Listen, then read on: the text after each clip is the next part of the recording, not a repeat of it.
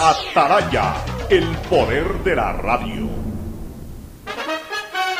El siguiente es un espacio contratado. Radio Atalaya no se solidariza necesariamente con las opiniones aquí vertidas. El siguiente en Radio Atalaya es un programa de opinión, categoría O, apto para todo público. La hora del pocho. La hora del pocho se viene con todo en Radio Atalaya. La hora del pocho. La hora del pocho. Alfonso el Pocho Car y su equipo traen para ustedes la opinión política, la opinión deportiva, más premios, sorpresas, regalos para sus oyentes. La hora del pocho, aquí en Radio Atalaya, cada día más líderes. Buenos días, este programa es auspiciado por Aceites y Lubricantes Gulf, el aceite de mayor tecnología en el mercado. Universidad Católica Santiago de Guayaquil y su plan de educación a distancia, formando siempre líderes. Seguro Sucre, tu lugar seguro con sus nuevos planes. Rueda seguro para tu carro, vive seguro para tu casa, mi pyme seguro para tu emprendimiento, seguro agrícola para tu producción en el campo y futuro seguro para velar por el futuro de tu familia. Claro Empresas y Claro Smart Biofeeder, sistema inteligente para alimentación de camarones que mejora la productividad en el sector. Con Claro todo se conecta.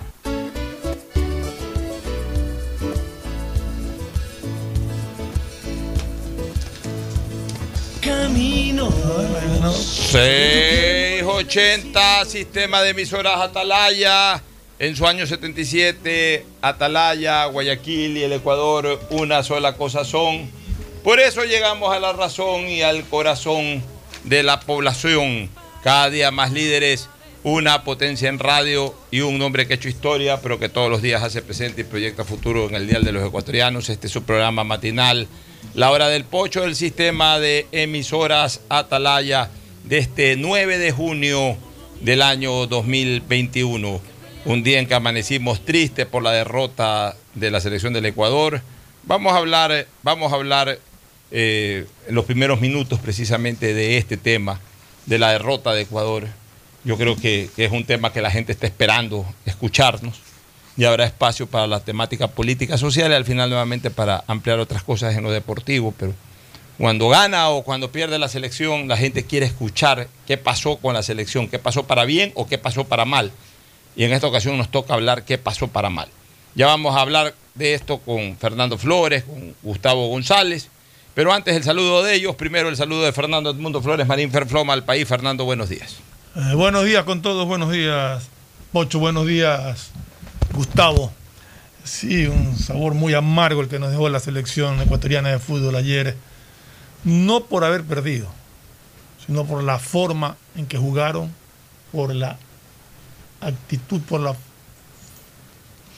¿Cómo sería? Por la falta de capacidad que demostraron algunos de los jugadores, la gran mayoría, e incluso unos que no sé por qué quedaron tanto tiempo en el campo de juego. Pero en todo caso ya lo vamos a analizar. Gustavo González Cabal, el cabalmente peligroso, que como buen ecuatoriano ayer se instaló a ver el partido por televisión, pero también debe haber salido muy desencantado. Gustavo, buenos días. Buenos días, eh, Fernando. Buenos días, Alfonso. Buenos días, distinguida audiencia del sistema de emisoras Atalaya. Ayer un partido para el olvido. Un partido para el olvido. Arrancó con una alineación de la que ya sospechábamos que no tenía sentido. De por lo menos tres jugadores en cancha que no tenían nada que hacer allí. Realmente no entiendo la formación del profesor Alfaro. Y lo más triste, como decía Fernando, que nos ganó un equipo que solamente atacó cuatro veces e hizo dos goles. Porque este Perú que vimos es uno de los peores Perú que hasta ahora hemos visto, Alfonso. Así es, mi querido Gustavo. Comienzo con un detalle estadístico. Tenemos 10 años que no le ganamos en eliminatoria a Perú. La última vez que le ganamos fue para la eliminatoria del 2014, cuando nos tocó eh, jugar en el 2011. Ya ni me acuerdo cuánto fue que le ganamos a los peruanos en el 2011. Ya ni me acuerdo de verdad. Esa fue la última vez, esa fue la última vez que le ganamos a la selección este, peruana de fútbol por eliminatorias. De ahí ellos nos ganaron el 2013, nos ganaron 1 a 0 en Lima. Eh, para las eliminatorias del 2018 nos ganaron dos los dos partidos, el de, el de Quito, el de Lima primero, y después nos ganaron en Quito. En el de Lima me parece que hubo un autogol de Achillier, si no me equivoco, o un gol de Achillier y antes había metido un penal a Achillier, así fue. Perdimos 2 a 1 y en el de Quito perdimos vergonzosamente 2 a 0 y ahí ya quedamos eliminados, ¿te acuerdas? De, del Mundial del 2018, eliminados totalmente. Y ahora hemos vuelto a perder, es decir... Y 2-0 mismo. 2-0, o sea, los últimos 2-1 fue ahora. Ah, 2-1, sí. Los últimos cuatro partidos con Perú los hemos perdido. O sea, con una selección que hasta el 2011, que fue la última vez que le ganamos, cada vez que jugábamos con Perú, un empate lo veíamos mal, un empate afuera. Bueno, también Perú nos complicó en aquella eliminatoria del 2006, eh, en donde incluso clasificamos al Mundial y empatamos en Quito 0 a 0. Pero, pero a, los peruanos nos habíamos acostumbrado a ganarles en Perú, eh, como, mal resultado en Lima empatar, porque ya hasta le ganábamos a los peruanos allá. Y, lo peor que nos podía pasar era un empate. Ahora, nos ganan allá y nos ganan en Quito. Ya van cuatro partidos eh, consecutivos consecutivos en eliminatorias, o sea, aunque en distintos años, pero consecutivos por, el mismo evento, en las eliminatorias en que nos ganan, ni siquiera podemos empatar. Yo ayer puse un tweet, después del partido, varios tweets, y también voy a leer mi tweet de la calificación de cada uno de los jugadores y ahí vamos a intercambiar criterios con todos ustedes. Pero puse un tweet en donde pedí que se me, se me informe cuando vuelve a jugar la selección del Ecuador. Pero hago mucho énfasis en decir, pero cuando juegue Ecuador, o sea, cuando juegue la selección del Ecuador, cuando vayan a poner en la cancha los jugadores que son los mejores del fútbol ecuatoriano. No quiero que me digan cuándo va a jugar un equipo que le ponen la camiseta de Ecuador, que aparece como que es la selección del Ecuador, pero en donde ponen jugadores que ya me generan las dudas de que están usando a la selección del Ecuador como una vitrina mercantilista para promocionarlos y para mejorarles la venta. Porque yo no puedo entender cómo un jugador como Jordi Caicedo, que no ha hecho ningún mérito para jugar en la selección ecuatoriana de fútbol, más allá de jugar en Bulgaria y hacer cuatro goles en Bulgaria, yo no sé hasta qué punto podemos considerar que el, el campeonato de Bulgaria puede ser incluso superior al campeonato de Ecuador que porque está en Bulgaria ya es titular de la selección o ya juega de titular un partido de eliminatoria, o sea, ya es convocado. Cuando acá tenemos jugadores como el Cuco Angulo, que han sido campeones, goleadores del fútbol ecuatoriano, que está haciendo goles en México y que no lo convocan. Cuando aquí tenemos otro tipo de, eh, incluso jugadores dentro de la misma localidad, que por último, más mérito que el señor Jordi Caicedo se han hecho, pues. Y que aparezca el señor Jordi Caicedo de la noche a la mañana. O sea, qué fácil que es ahora vestir la camiseta de Ecuador. Que aparezca este chico Carabalí, que recién está haciendo sus primeros pininos en el fútbol profesional. Pues no es un jugador desequilibrante en el fútbol nacional, pues. O sea, yo, yo acepto cuando un jugador de 19, 20 años entra al fútbol, al fútbol ecuatoriano, comienza a jugar y es la figura del campeonato, es el jugador estrella del campeonato, a los 19, 20 años llévalo a la selección como en su momento cuando llevaron a Bolaños cuando tenía 18, 19 años, o cuando han habido otros jugadores, el mismo Nine Caviedes. Caviedes para jugar en la selección de mayores.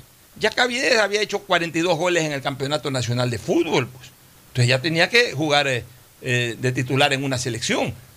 Pero acá Carabalí de la noche a la mañana es titular porque juega cuatro partidos bien con Universidad Católica, que me disculpe el presidente de la federación, pero en su equipo, porque juega cuatro partidos bien, ya es titular de la selección ecuatoriana.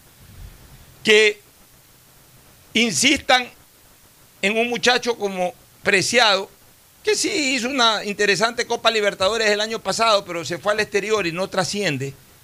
Y ya nos venía evidenciando de que como marcador de punta deja mucho que desear, que lo mejor que le habíamos visto en partidos del año anterior era que arremetía bien, de que acompañaba bien al ataque, por ahí se mandó un golazo con Flamengo. Y ya con eso ya tiene que ser titular. O que pongan eh, los primeros 45 minutos a un jugador que ha jugado menos partidos de fútbol que yo este año, como Perlaza, que no ha jugado, que, está en litigio con su equipo, con el entrenador de su equipo, que está fuera de, de, la nómina titular, incluso ni siquiera lo llevan a la banca. O sea, no está conectado en este momento con Liga. Pertenece a Liga, pero no entrena sí, pero no juega para nada con Liga Deportiva Universitaria de Quito. Que es un buen marcador de punta, es un buen marcador de punta, pero tiene seis meses que no juega un partido de fútbol. O sea, esas son las cosas que a mí me hacen pensar si verdaderamente ayer jugó la selección del Ecuador o ayer jugó un equipo con la camiseta de Ecuador representando Ecuador, pero que no era la selección del Ecuador. Porque la palabra selección va mucho más allá de cualquier cosa. Es eso, seleccionar lo mejor que hay aquí. La selecciono, la cojo. ahí armo la selección, lo mejor, lo mejor de lo mejor. Ayer no estuvo lo mejor de lo mejor, Ferfloma. Mira, o sea, empezar a analizar los jugadores uno por uno es muy difícil porque tienes jugadores de los que esperabas muchísimo y que han sido un desastre, como Pervis Estupiñán, de un pésimo partido en Brasil y, lo de ayer ya fue indignante ver a Pervis Estupiñán. Ángelo Preciado entró y se cayó como seis veces. Esa es otra, esa cancha húmeda y que no hayan tenido cupos adecuados para estabilizarse y se resbalaban a cada rato. O sea, una serie de, Moisés Caicedo irreconocible, claro, no está con ritmo futbolístico, no está jugando. Y eso es un punto que lo hablaba incluso con, con mi hijo, que tú sabes que le encanta el fútbol. Y decía, a Moisés Caicedo tenía amarilla y lo guardó porque había que ganarle a Perú. Y sin embargo arriesgó a Ener Valencia y le sacaron a Ener Valencia y se quedó sin jugar contra Perú. Cuando ese planteamiento puesto en Brasil por el profesor Alfaro no era un planteamiento ofensivo, o sea, no tenía la necesidad de, arriesgar a Ender Valencia. Más lo necesitábamos ayer, que se, nos, hizo, que se notó la falta, la ausencia de, de Ender, porque quienes lo suplantaron realmente me quedaron debiendo muchísimo. Y para, para, para no entrar, como te digo, en un análisis de cada uno, porque sería un desastre, rescato solamente a Gonzalo Plata, que es un jugador que entró a dar todo, que desequilibró, que convirtió el gol, un jugador que demostró su calidad, y también lo que hizo Damián Díaz dentro de sus limitaciones de, estado físico de, esto, pero en cambio tiene la calidad suficiente para poder tocar y, conectarse con otros jugadores. Y, y, sabes una cosa, y sabes una cosa, Gustavo. Yo, hermano, al mal tiempo buena cara. Como vivimos en un país de M en muchas cosas, o hay mucha gente de M, mejor dicho, en este país hay mucha gente de M, hago más bien la rectificación de, la frase, de la construcción de la frase. En este, en este país hay mucha gente de M que prioriza totalmente de manera equivocada las cosas. Son un desastre en el orden de prelación. Ponen a Dios en quinto puesto, y ponen a Barcelona o Emelé en primer puesto, eh, ponen a la patria en cuarto puesto, ponen al diablo en segundo puesto. O sea, aquí hay una gente de M, ¿no? Cuando, cuando cuando alteran. Por eso es que en este país hay tanta violencia, hay tanta maldad, los padres pasan al sexto puesto, eh, eh, la plata mala vida pasa al primer puesto, al segundo puesto. O sea, la gente tiene, hay mucha gente en este país que tiene totalmente desordenada el orden de prelación de sentimientos, de afectos. Entonces resulta pues, que en este país, en temas de fútbol, para mucha de esta gente de M, porque no las puedo calificar de otra manera, el país llamado Ecuador, representado con su selección, está por debajo de otras cosas, está por debajo de los clubes. Y entonces, desde hace mucho tiempo esto de la selección se ha convertido en un acto de canibalismo en las convocatorias. Saltan enseguida. A mí qué diablos me importa que todos los jugadores sean de Barcelona o no haya ninguno de Barcelona. A mí lo que me importa es que a una selección del Ecuador lleguen los mejores jugadores y jueguen los mejores jugadores. Porque en el momento que está jugando la selección, yo ni me acuerdo que existe Barcelona, ni Emelec, ni el Aucas, ni nada. Está jugando la selección del Ecuador. A mí la primera vez en un estadio y la única vez en un estadio que me temblaron las canillas, yo ya lo he dicho aquí varias veces, fue cuando Ecuador le iba ganando a Paraguay 1 a 0 en el 81 y faltaban 5 minutos y Paraguay atacaba con todo y me temblaban las canillas. ¿Por qué? Porque mi amor por la patria, reflejado en el fútbol, en la selección, está por sobre cualquier divisa, señores. Por sobre cualquier divisa. Entonces, aquí hay gente que anda es viendo a quién convocan y entonces como no le convocan a sus jugadores, a los jugadores de sus clubes, comienzan a, insultar al técnico, comienzan a ofender a todo el mundo eh, y, por sobre todas las cosas comienzan a ofender a esos jugadores de, de- de un equipo del cual no son simpatizantes, pero que son convocados. Y crean, aquí mismo en el país, crean mal ambiente. Entonces, resulta que era un pecado convocar al Quito Díaz. Convocaron al Quito Díaz, Quito Díaz estuvo ahí en la banca, cuando entró hizo lo posible, nada del otro mundo No tampoco. nada del otro mundo, pero Nada del otro mundo, pero por lo menos, ¿sabes qué? Por lo menos uno se da cuenta que ese es más jugador que cualquiera de los que está ahí. Ya. Entonces, ok, ya, ya, ya, ya pensemos de otra manera. Pero ahí te pones a pensar por qué arrancó, como tú decías, con un muchacho novato como Carabalí y no lo corrió a Mena hacia ese lado como ya lo hizo anteriormente para jugar con Gonzalo Plata que demostró el nivel A- en el aparte que que. Mena ayer jugó un partido también Sí, para el por eso te digo, pero Eh, eh, no, así como pero estoy hablando del, del inicio. Correrlo a la izquierda, ya, lo había hecho antes, correrlo hacia la izquierda para que juegue Además, Plata por derecha. además, otra cosa, No entiendo, o sea, yo, yo la verdad, el profesor Alfaro no sé qué quiso hacer ayer, no sé cómo quiso plantear al equipo, pero definitivamente no le funcionó para A- nada. además, Nuestro medio campo fue un desastre total. tú un equipo de fútbol tienes que constituirlo también con jugadores que tienen jerarquía. No todos pueden ser correteadores, aviones, pues. Tú tienes que tener un equipo con jerarquía también en la cancha, con dos, tres jugadores que marquen la jerarquía, que marquen la pausa, que pongan los pases a esos otros aviones. Porque quieres tener a todos correteadores. Carabalí es un correteador ahorita. El otro es otro correteador. El tercero, todos son correteadores. Ahí nadie piensa en un momento determinado. Nadie hace una pausa. Nadie pone una pelota bien jugada. Todo esto que toquetean entre ellos y corretean, corretean, corretean. Ya cuando medio los bloquean bien y ya no tienen cómo correr, ahí se hacen, ahí se hacen bolas. Porque no hay ese jugador de jerarquía, ese jugador que piensa, un Cristian Novoa o un Quito Díaz. A lo mejor no pueden jugar los dos, pero por lo menos uno de los dos para que pongan algo de criterio, algo de pensamiento, aplomo, jerarquía. No todo es corretear atrás de una pelota. Entonces, resulta que, por ejemplo, ¿qué decepción ha dado en esta eliminatoria este señor este, Pervis Estupiñán? Este jugador Pervis Estupiñán. Yo ya lo había dicho aquí hace algunos, algunos días atrás, de que de lejos es ese jugador del cual teníamos ilusiones a mediados del año pasado, cuando incluso fue figura en el fútbol español, fue transferido al Villarreal, que no me había gustado en los primeros cuatro partidos de las eliminatorias, pero en esos primeros cuatro partidos no había hecho grandes partidos, pero digamos que por lo menos había hecho aceptables partidos. Pero en estos dos partidos, y especialmente el de ayer, no pudo haber sido más desastrosa la actuación de Pervis Estupiñán. Pero, pero es que no pudo haber sido más desastrosa. Por el lado derecho, ya lo habíamos advertido, Ecuador tiene un serio problema de marcadores de punta. Entonces, sí molesta, y no porque sean de Barcelona, pueden ser de Melé, de Liga, no importa. Pero sí molesta que el mejor marcador de punta que hoy hay en el fútbol ecuatoriano, que se llama Byron Castillo, que ya la justicia lo ha determinado que es ecuatoriano. Pocho, pero a ver, aclaremos una cosa. Eso lo determina la justicia ecuatoriana. La FIFA se maneja independientemente y yo creo que están precautelando no, un problema yo con la no- FIFA. No, perdóname un ratito. Creo. Perdóname un ratito, porque tampoco esa debe ser la actitud. Porque si el Estado ecuatoriano le da una nacionalidad, le- le reconoce una nacionalidad a una persona, ok.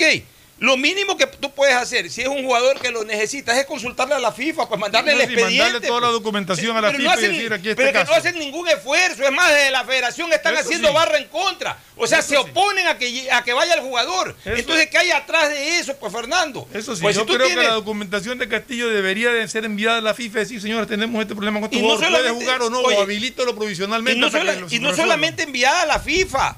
Eh, Debería de ir un dirigente de, de- de la federación. Hemos tenido siete meses de vagancia a nivel de eliminatorias. ¿Qué les costó haber llevado la documentación de Castillo a la FIFA? Señores de la FIFA, el Estado ecuatoriano ha reconocido la identidad. Este señor, de acuerdo al Estado ecuatoriano, es ecuatoriano. Aquí está todo. ¿Qué opinan ustedes? O sea, den un informe, den un criterio vinculante ya para salir de duda, porque lo necesitamos, pero como, como se creó la duda, porque, porque la duda ya ha sido disuelta por el Estado, ya ha sido resuelta, perdón, por el, por el, por el Estado ecuatoriano. La duda ya ha sido resuelta por el Estado ecuatoriano. Este señor es ecuatoriano. Pero como se creó la duda y no queremos tener problemas con ustedes de FIFA, por favor, revisen aquí este expediente y pronúnciense. Díganos si este jugador definitivamente que es ecuatoriano para el Estado ecuatoriano puede participar como ecuatoriano. Y la FIFA va a tener que tomar un pronunciamiento. Va a decir, ¿sabe qué, señores? No lo pongan o pueden usarlo. Entonces, si ya la FIFA dice no lo pongan, bueno, muy a nuestro pesar, no se lo puede poner porque la FIFA eh, tiene dudas. Pero de repente la FIFA dice, ok, si el Estado ecuatoriano dice que sí, ¿por qué nosotros vamos a decir que no? Úsenlo, si es ecuatoriano, es ecuatoriano. Si ya el Estado le está dando la, nacionalidad, o sea, le está no dando, le está ratificando la nacionalidad, porque dando la nacionalidad cuando se nacionaliza una persona. Acá le está ratificando su nacionalidad, de la cual está registrado. La FIFA no tiene por qué decir lo contrario, pero en todo caso, para salir de dudas, se le consulta. Pues no hacen la consulta, Fernando. Cuando sabemos que ahí hay un buen jugador que puede aportar. O sea, no les interesa. ¿Para qué? Para poner un jugador que tiene seis meses que no ayer juega. quedó demostrado. Y mira que cuando hizo el cambio para tratar de corregir, entró Ángelo Preciado, que tampoco aportó absolutamente nada. Que parecía jugar con zapatos de ballet porque se resbalaba y se caía en cada minuto, en cada centímetro que pisaba. Cada vez que le mandabas una pelota se, ca se, caía. Ya va desesperación. Cada vez que le daban una pelota a Castillo, a, a ya, Preciado, se caía. Ya sabía que se iba a caer. Entonces, estas son las cosas, Gustavo, tu opinión. Estas son las cosas que verdaderamente eh, ayer decepcionaron más allá de un simple resultado, Gustavo. Sí, de acuerdo. Yo no encuentro cuál es la medida eh, en que se está mirando el tema de la convocatoria y alineación de jugadores como Pineida, por ejemplo, del Barcelona, como de Romario, marcador de, punta del Emelec. Los adefesios que presentamos ayer, porque esa es la palabra, fue un primer tiempo amargo. Eh, había jugadores que no sabían ni sacar la pelota. No, no, no pudieron hacer un saque. saque. Hicieron un saque dentro de la cancha y perdieron el saque porque se lo dieron, era mal saque, se lo dieron al equipo peruano. De verdad que así como Colombia le pudo haber hecho algunos goles más a Perú en Lima, Perú nos pudo haber hecho una factura mucho más grande. Y no lo hizo es porque no tiene capacidad. Porque el equipo ecuatoriano que jugó ayer, como tú muy bien dices, era un equipo con la camiseta del Ecuador. Pero lo que se vio en la cancha fue un equipo pobremente planteado, un equipo sin ideas, un equipo sin, sin capacidad de crear absolutamente nada. Jugamos al frontón, a lo que salga. Eh, realmente, realmente fue un partido para el olvido fue uno de los peores partidos que he visto jugar a la selección del Ecuador. Mira, ayer yo puse, todavía en caliente, pero sin perder mi objetividad, eh, puse la calificación de los jugadores ecuatorianos y hice, hice una síntesis del rendimiento de cada uno. En síntesis, en una frase, eh, en una frase, a veces de un renglón, máximo de dos renglones, califiqué a cada jugador. Califiqué y, y di mi criterio sobre el rendimiento de cada jugador. A Domínguez le puse cuatro. No salvó nada. O sea, los arqueros, los grandes arqueros, no solamente son los que atajan lo que tienen que atajar, lo que tiene que atajar cualquier arquero y que de repente no tienen culpa en un gol. Esos son buenos arqueros. Los grandes arqueros son los que te salvan partidos, te salvan jugadas de gol. Señor Domínguez no salvó nada. Y es la segunda vez que le, patean al cuerpo y, le, y, lo meten con pelota y todo. Ayer lo metieron con pelota y todo nuevamente, igual que en Brasil. Yo creo que pudo hacer más también Domínguez ayer. Y, a propósito, ni Domínguez ni Moisés Caicedo podrán jugar el próximo partido. Ya. Cuatro para este muchacho Domínguez. La verdad es que ayer eh, eh, ya estoy pensando yo seriamente, o, o tapa Ortiz o tapa Galíndez. Galíndez. Pero yo creo que Domínguez no, ya, no, es que está suspendido. O sea, ya, igual, igual, de, igual, igual. Y, y, ojalá que si es que hay esta Copa América, que ya vamos a hablar de esta Copa América, porque ah, mañana resuelve la, la, el Tribunal Supremo de Brasil si que autoriza o no la Copa América. Un desastre. Pero digamos que si hay Copa América, ojalá lo dejen tapar a Domínguez o lo, ojalá lo dejen tapar a Ortiz ya para irles dando minutos sí, también. Pues a Galíndez o a, o a Ortiz, porque van a tener que tapar en el eliminatorio el siguiente partido. Bueno, a Perlaza le puse tres, a este Pedro Pablo Perlaza ha jugado menos que yo este año, puse, porque la verdad no ha jugado nada. Yo he jugado dos partidos por ahí este año. Perlaza no ha jugado un solo partido profesional eh, este año con, con, la camiseta de liga. Arriaga, le puse cuatro y creo que generosamente. A veces es más pinta que eficacia. Eh, eh, tiene ese estilo, parece de Beckenbauer. nervioso. Parece Elías, quiere jugar como Elías Figueroa. Está bien, ese es su estilo, su estampa, pero, pero, pero no es un defensa que verdaderamente termina de dar garantías. Yo, o sea, yo creo que ya es momento de ponerlo en el radar a este muchacho eh, Piero Incapié. Está jugando en el fútbol internacional, lo está haciendo bien en ¿Es una liga titular? exigente como, como es la Liga Argentina. Yo creo que la Copa América puede ser también una posibilidad de, por ejemplo, verlo hincapié ahí tres partidos. O sea, para que, algo- de, de- para que de algo sirva esa bendita Copa América. Ver a ciertos jugadores que yo creo que, que- deberían de ir siendo ya una posibilidad de recambio. Porque la verdad es que Arriaga, y ojo, eh, podrán decir, sí, que es de Barcelona, ¿y qué me importa? Ese es un jugador que yo veo que verdaderamente no da garantía. Porque es bastante irregular Arriaga. A veces me da la impresión de que, por ejemplo, mala suerte la de Franklin Guerra. Franklin Guerra podría ser un defensa más seguro. Quizás menos exuberante Arriaga. Arriaga es muy exuberante, pero a la larga y a la hora de la hora no es muy eficaz. Arboleda le puse 5 porque por lo menos algo luchó, subió, buscó. Cuando la pelota pasó por su lado, eh, mostró alguna seguridad, aunque en el primer gol de Perú se regaló toda la defensa. Todos estaban regalados. Toda la defensa. Pues, y se digamos, cayó y se resbaló Ángelo ya, y esa es otra, que van desesperados todos a cabecear, todos al área rival. O sea, bueno. A Estupiñán le puse uno por no ponerle cero, puse. Ganas no me faltaron de ponerle cero. Pues ayer Estupiñán sí que pocas veces yo he visto un rendimiento tan bajo de un futbolista, y peor un futbolista internacional, y peor que venga de Europa, como el de Estupiñán. O sea, ya el señor eh, Estupiñán, Pervis Estupiñán, ya hay que ubicarlo, si que está mareadito, si que ya se elevó, si que ya está sobre- ya está pisando en la nube rosada. y en- y en ya hay ese- que ubicarlo. y en Pineida este año ha, ha hecho muchas mejores. Y en ese puesto eh, hay participaciones que. Estupiñán. Está, está Pineida, está Chiqui Palacio. O sea, hay jugadores que podrían tranquilamente actuar ahí. Este este mismo que es de independiente, Tabala, bueno, creo que está lesionado, pero que Be- Caicedo. Que es un tremendo jugador. ¿Cómo te digo? Están ahí. Ya, en el medio campo, a ver, en el medio campo puse a Moisés Caicedo, le puse tres. Coincido. Lo exportaron eh, perdió ritmo, porque como no juega ya, al menos en la Liga Premier, sino que anda jugando en el equipo de reservas, perdió ritmo. Aquí lo habíamos advertido. Dijimos, todavía a ese muchacho le falta un año más de jugar en el Ecuador, tanto en Independiente o en el equipo que sea aquí en el Ecuador y sobre todo en la selección. No lo manden todavía a Europa ni a ningún lado. Además, se van humilditos, porque son gente humilde. Se van humilditos, tú los ves a la salida. Cuando se van ya por primera vez a jugar al fútbol internacional en el aeropuerto, lo va a despedir la mamá, lo va a despedir el papá, lo van a despedir los hermanos, lo van a despedir los vecinos, la enamoradita. Y es un llanterío, lloran y, y con una pena se van. A los tres meses cuando regresan ya parecen Sir. Vienen como que si fuera, estos que se van, ya vienen como Sir. Ya, ya, ya. eh, hola, ¿qué tal? Ya, eh, el, el beso ese lleno de llanto en el aeropuerto, ahora ya es un beso casi que volado que le dan al, al padre, a la madre, ya vienen sobrados, ya vienen como gran cacao, ya, ya vienen, ya vienen, ya son internacionales, ya toman actitudes internacionales, ya no tienen esa misma cuota de sacrificio en la cancha, ya ellos son internacionales, ya se cuidan, ya tienen que mostrar otro nivel. Así es la mentalidad también de nuestra gente. Tres le puse a este Moisés Caicedo. Méndez, tres. Nada importante. Es un buen jugador, pero nada importante. O sea, ahí, jugador. eh, yo escuchaba ayer que, que por qué sacaron a Méndez, que por qué no sacaron a Caicedo. Cualquiera de los dos se podía ir.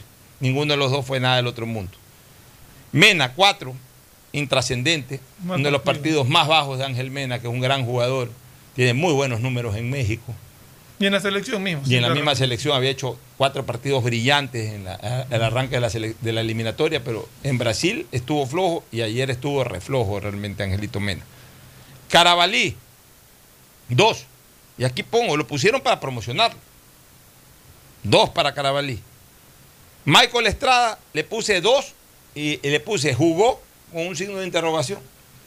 Ni lo escuché a Michael Estrada. Ni se sintió Michael Estrada. Jordi Caicedo le puse dos.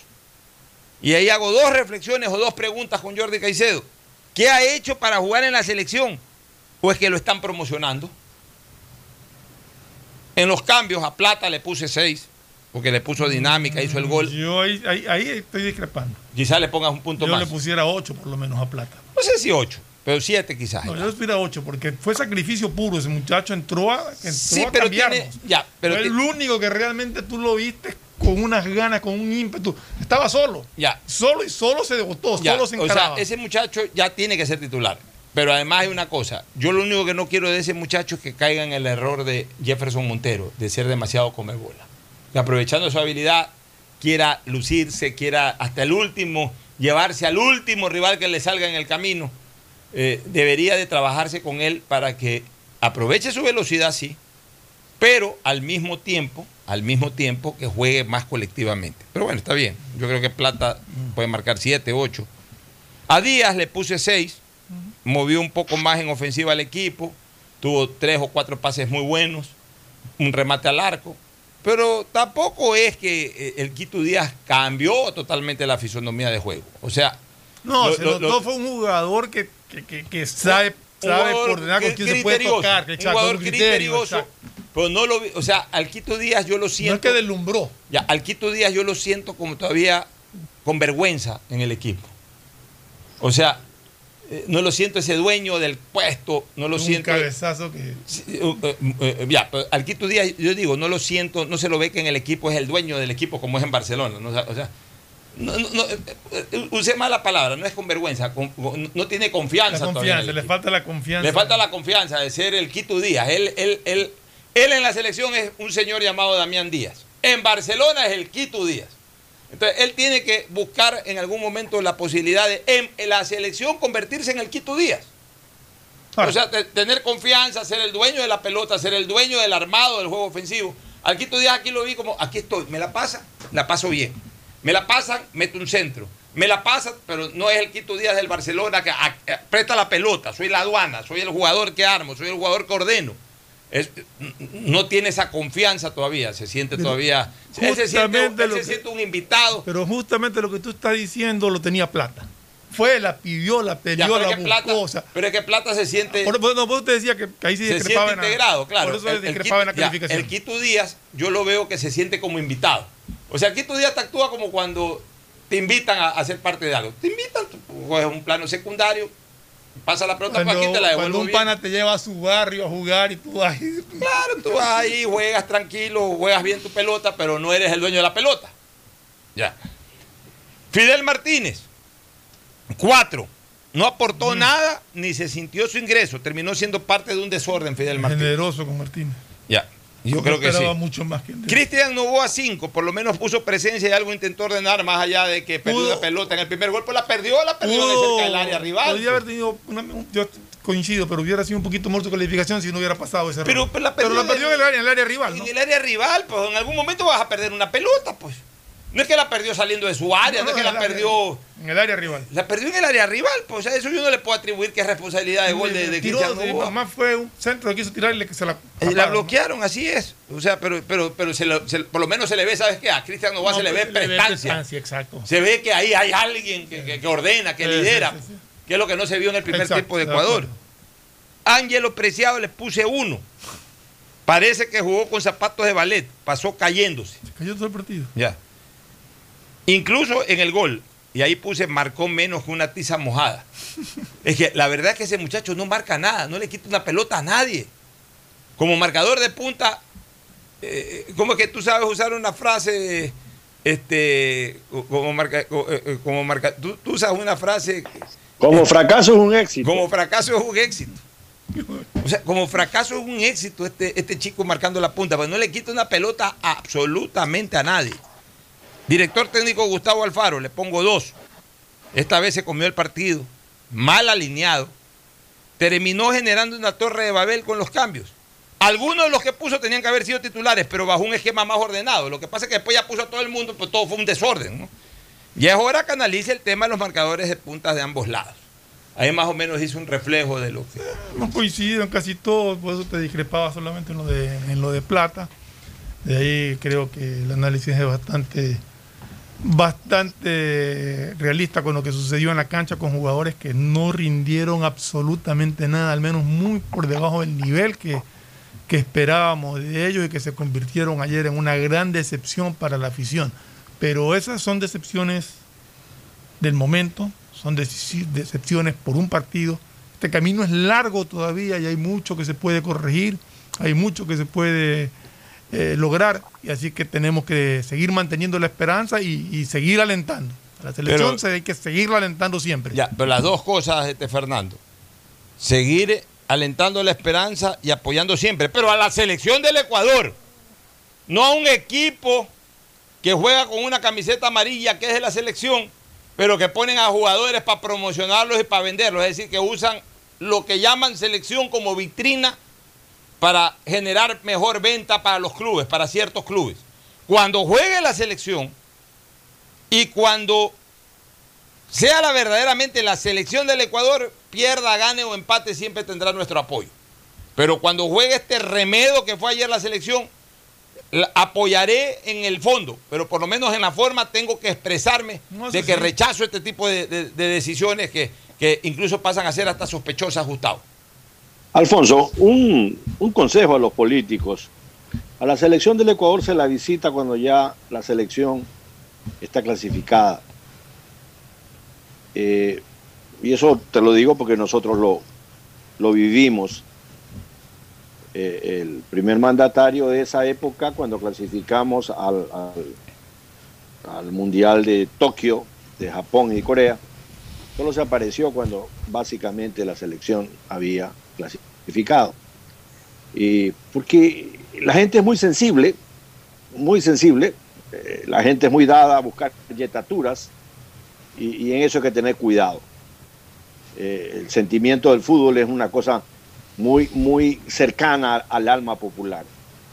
Eh, por otro tema, Alfonso, quería escuchar tu criterio respecto al VAR. Y lo mismo de Fernando Flores.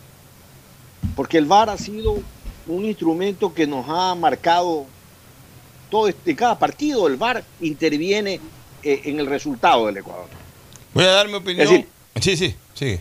El penalti que, que- que- que cobra el árbitro y el, y el VAR lo llama, porque si lo hubiera pateado y se hubiera convertido o lo hubiera fallado, ya no había nada que, que hacer. El VAR lo llama y le dice que revise la jugada.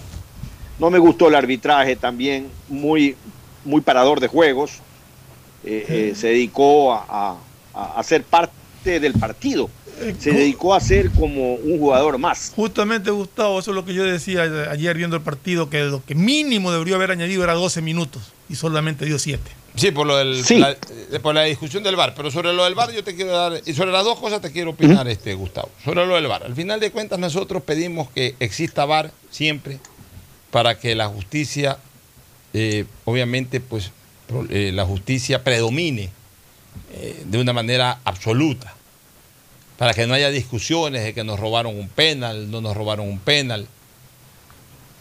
Pero el uso del bar como le ocurrió, por ejemplo, en, el último partido que pidió VAR y más bien le fue en contra. Ahora a la selección le fue en contra el uso del VAR, pero le fue en contra bajo situaciones absolutamente reglamentarias. O sea, lo de Brasil, el señor Domínguez eh, se anticipó, o sea, eh, no estaba con los pies puestos en la raya de sentencia, en la raya de gol. Y el reglamento dice que tiene que estar por lo menos con un pie puesto en la raya de gol. Ya tocaste Ya. el tema del VAR en Brasil. Ya. El VAR en Brasil debió haberlo llamado al árbitro y haberle dicho que revise el pisotón que le dieron a Mena. Y Sí, no lo ya, hizo. ya. O sea, Así fue. El VAR tiene muchos Claro. errores en ese sentido. O sea, no el VAR como concepto, sino los que están en los el que VAR. están en el VAR, correcto. Ok. El día de ayer nos hubiese encantado que piten penal. Si no hubiese existido este VAR, ayer Ecuador le pitaban un penal a favor y a lo mejor con ese penal se ponía 1 a 0 en el marcador. Pero revisando el VAR, hubo dos jugadas polémicas en contra nuestra. Primero, nunca se pudo determinar si la pelota salió o no salió en la habilitación previa al, ca- al- al intento de cabezazo de, de Cristian Novoa. Pero eso no lo puedes ver en el VAR. Eso lo determinó el juez de línea y la pelota no salió. Ya, ya, entonces la pelota no salió. Pero ¿qué vieron en el bar? Que Cristian Novoa se, pu- se, se encimó No. sobre el back center. Lo que vieron es que la mano no es intencional. Estaba Yo en coincido completamente en eso. Esa mano no es para penal porque la mano estaba pegada al cuerpo. El jugador venía corriendo con la mano pegada al cuerpo. La, la pelota le golpea en el brazo, Ya, efectivamente. pero- ya, pero- para mí no es penal. Ya, pero entonces, bajo esa consideración, el árbitro no necesitaba una opinión del VAR, porque si el árbitro vio la mano, eso sí se puede dar cuenta en ese momento si fue o no fue con intención. Pues yo lo vi al árbitro hacer una seña. Lo vi hacer la seña de que eh, eh, el árbitro como que mostraba con su brazo de que se había sentado Novoa en el salto sobre, sobre el hombro del jugador peruano. Eso es lo que yo lo vi, porque cuando el árbitro no marca la jugada. televisión y dice que no es penal, hace con el brazo así, o sea, le, le- le señala a Novoa, le señala a los jugadores que aparentemente lo que vio fue que en el momento en que saltó Novoa, y eso sí fue verdad, porque sí, sí se lo vio varias veces, en el momento en que saltó Novoa, Novoa puso el brazo, puso, perdón, su mano sobre el hombro del jugador peruano. Y Yo me, entonces eso es concentré, infracción. yo me concentré fue en ver la mano, si era mano o no, si era Ya, pero una yo mano sí- pitable yo sí penal tenía, o no. Yo sí tenía las dudas de, de- de- de, eh, el momento en que Novoa saltó, porque Novoa, a ver, ¿qué es lo que dice el reglamento? Tú tienes que saltar sin tocar al jugador. Máximo puedes chocar eh, hombro con hombro, pues no puedes ponerle el brazo encima. Pero entonces te anularían casi todos los goles que se Bueno, meten. pero- pero todos ya. los goles va un bracito Eh, por ahí. ya, para mí, para mí no, no, pero, no hubo pero, falta. ya, pero es, o sea, no, no es la cuestión de que entonces se anularían todos los goles, sino que simple y llanamente revisaron esa jugada, vieron esa infracción. Bueno, tendríamos Y que averiguar árbitro- exactamente qué fue lo que el y, y por eso el árbitro dijo que eh, no era penalti. y- y- pero eso no es motivo para que Ecuador haya perdido ayer. No, no, no, nada que ver. Uno. Dos. Sobre el tema de la visita del presidente de la República a la selección ecuatoriana, me parece que fue un acto de cortesía de, de un primer mandatario que recién se está estrenando y que coincide con que es el primer partido de la selección y que todos sabemos que aquí el país está atento a los partidos de la selección, de, haberlo, de haber ido a visitar a los jugadores, de haberles ido a desear suerte, haber hecho un par de bromas con ellos y punto. O sea, no... Ya debemos de quitarnos también estas ridiculeces de la cabeza de que salados, que salados. Que si vas a un partido de fútbol y pierdes, ah, entonces eres el salado, no vayas a un partido de fútbol. O sea, ¿qué tiene que ver una persona totalmente extraña al juego con el resultado? O sea, e- eso de salado no existe, señores. Si yo fuera presidente de la República, yo soy futbolero, yo voy a todos los partidos de la selección, pues. Pero O sea, es obvio que tú ibas a ir. Ya, y, ya, y era- y- era- pero, ya, pero Fernando, voy- eh, Gustavo, voy al primer partido y pierde la selección, entonces ya me dicen que soy el salado. Cuando yo he, No, he pues. transmitido hasta clasificaciones de Ecuador al Mundial y todo. Total, Ya, o sea, tú has visto- coincide ¿cuántos- simplemente. ¿Cuántos pero, partidos has visto en tu vida? eh, tú, ya ni- Alfonso? no, he llevado la cuenta. Pero, Miles. ya, Bueno, pero- ya, pero lo que te quiero decir es que aquí la gente inmediatamente correlaciona, ¿no? Cosas que no tienen nada que ver con, con- con el rendimiento, con el resultado. Entonces, pero en cambio, sí marcan. Porque comienza una campaña de que fulano es sal- salado, no vayas al estadio. Entonces también inhiben a esa persona a, a- a poder disfrutar de algo a la cual tiene derecho. Entonces, simple y llanamente, El tema, el, el presidente visitó, visitó, no hay ningún problema. Un acto de cortesía que en nada tiene que ver con el resultado. Es, es mi criterio al menos. pues, ¿no? sí, el, el tema es perfectamente opinable. Y no solamente en el Ecuador, sino en países que sudan y transpiran fútbol y que han tenido logros importantísimos a nivel mundial, como Argentina. Y en ídolos como Maradona. Hubo un tiempo en que decidieron que, Diego Maradona era mufa, para decir salado en, en- lunfardo. Que, cada vez que iba Maradona a ver jugar a Argentina, lo mufaba y Argentina perdía. Y eso fue todo un problema dentro de la concepción futbolística de Argentina. O sea, no estamos hablando de que era con el equipo Guachipato. Estamos, no estamos hablando de una hinchada eh, eh, distinta eh, eh, a, a nosotros. Estamos hablando de una hinchada importante, de un fútbol gravitante a nivel mundial, donde se dan esas cosas. Entonces, que acá se dé lo mismo, yo francamente veo que es parte del alma popular frente al fútbol. Así ¿no? es. Y, que- y en ese sentido hay que comprender el fenómeno del fútbol. Yo lo que estaba viendo es que supuestamente hay unas declaraciones de, del profesor Alfaro que estaba preocupado por temas extrafutbolísticos, pero no hay una ampliación. Yo quisiera revisar exactamente cuál es el alcance de esas declaraciones y a qué se refiere el profesor Alfaro con temas extrafutbolísticos, ¿no? Eso lo, lo di hace un rato, pero no... no, no, no ¿Cuáles no serán encuentro- esos temas extrafutbolísticos? Cuidado, cuidado, esos temas extrafutbolísticos están influenciando en la alineación también, del cual es, él, Por eso él es el responsable.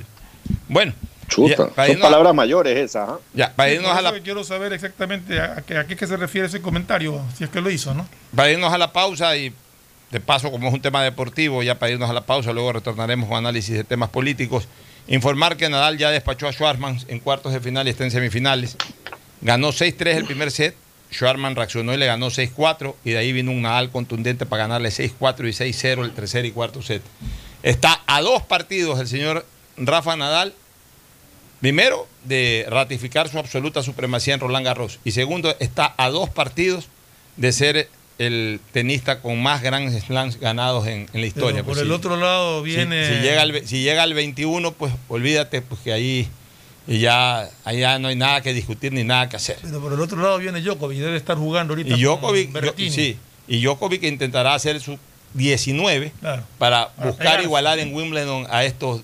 Son, son los tres grandes tenistas de la historia del tenis mundial, sin duda. Nos vamos a la pausa, retornamos con algunos temas políticos y sociales. Ya volvemos. El siguiente es un espacio publicitario apto para todo público.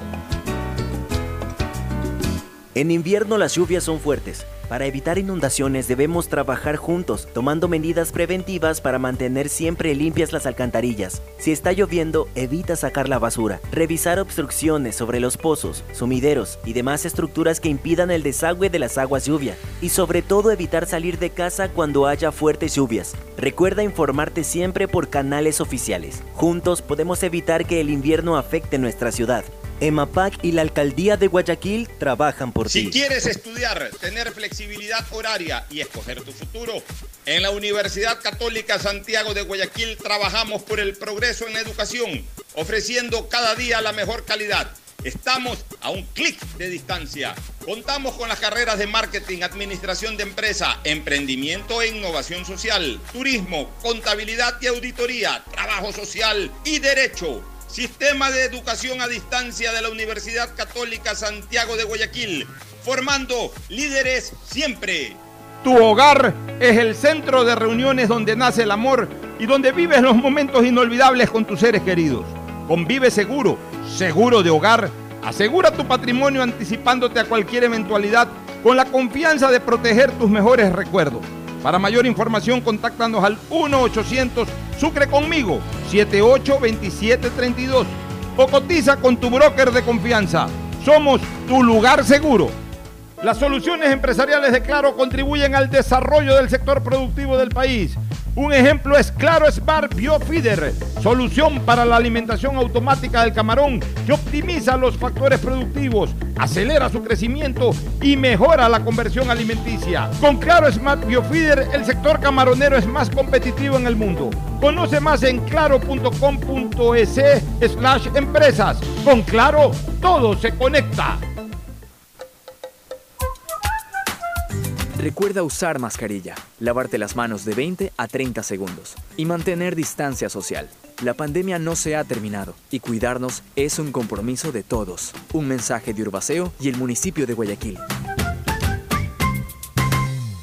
Feliz cumpleaños a ti, feliz cumpleaños a ti, feliz cumpleaños Jorge, feliz cumpleaños a ti. Hoy Jorge cumple un año más de haber vencido su cáncer. Y Solca, 70 años ayudando en su lucha. Hoy somos la institución con más experiencia en la detección temprana, diagnóstico y tratamiento del cáncer en el Ecuador. Solca, 70 años dando esperanza de vida.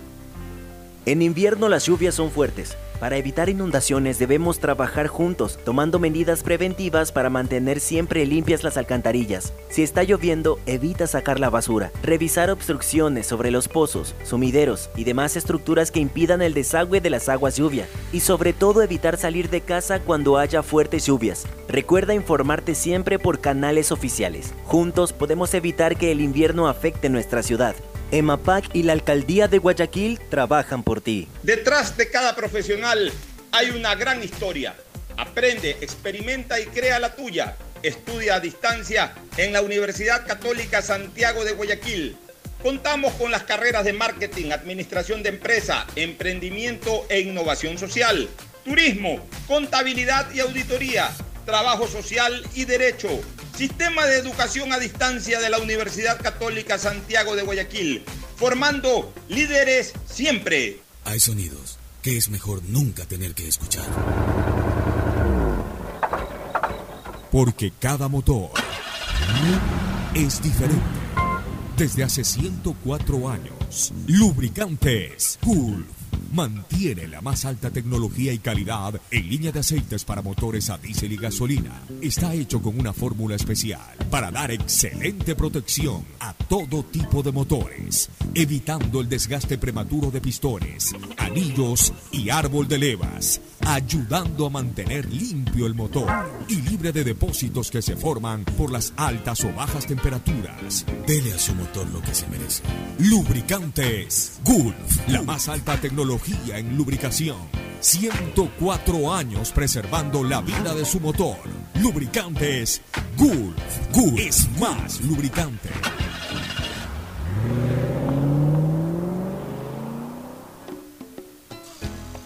Fin del espacio publicitario.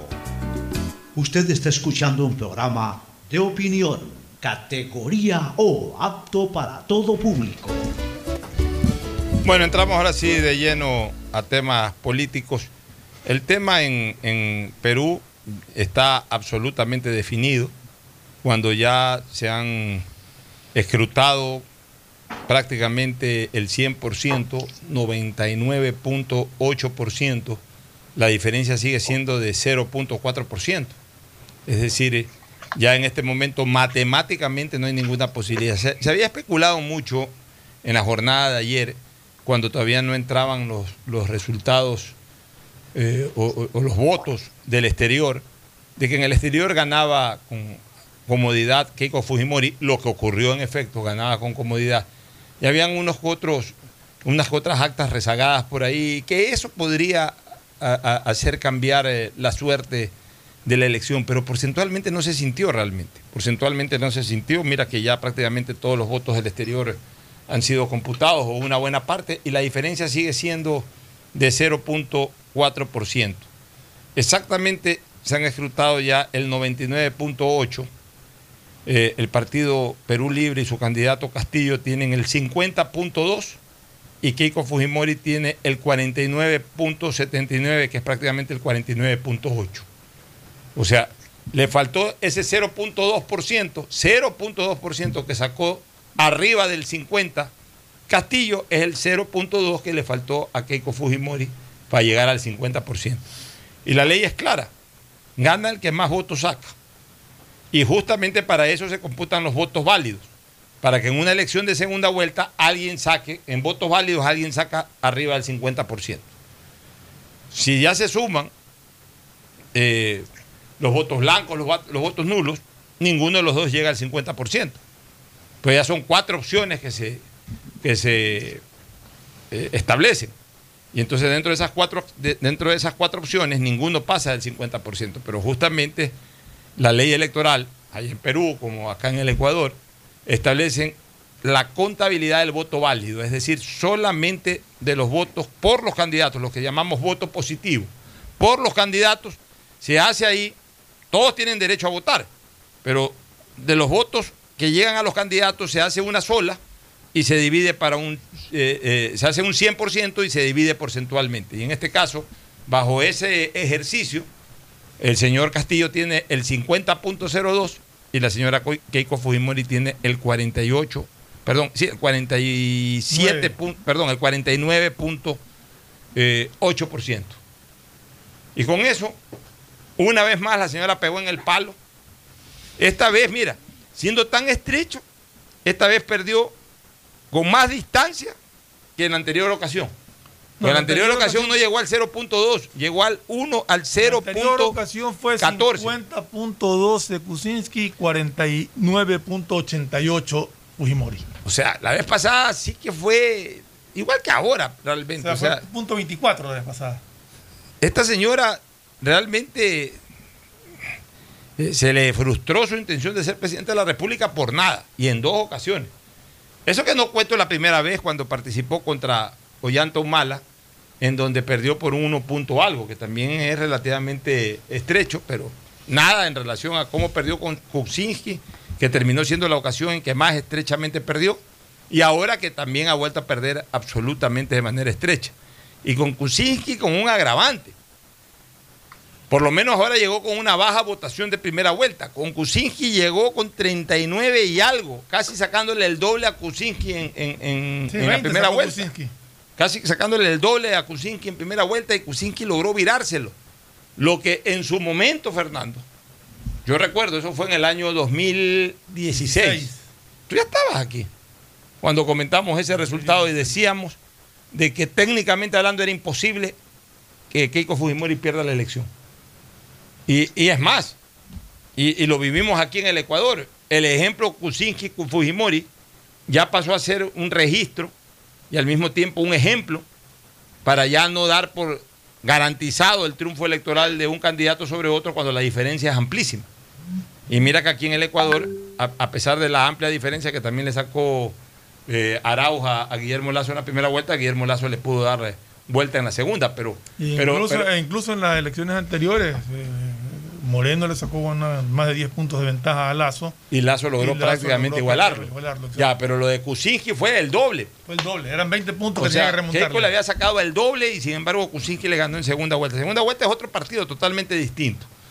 Y, y ahora fue al revés. Bueno, Keiko realmente, eh, eh, Keiko llegó como segunda en esta ocasión, pero Castillo tampoco es que le había sacado, creo que le había sacado 6 o 7 puntos en la primera vuelta.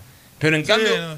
En cambio los números de Castillo eh, en las primeras encuestas de la segunda vuelta eran muy favorables porque su nivel de rechazo era relativamente bajo en relación a lo de Keiko.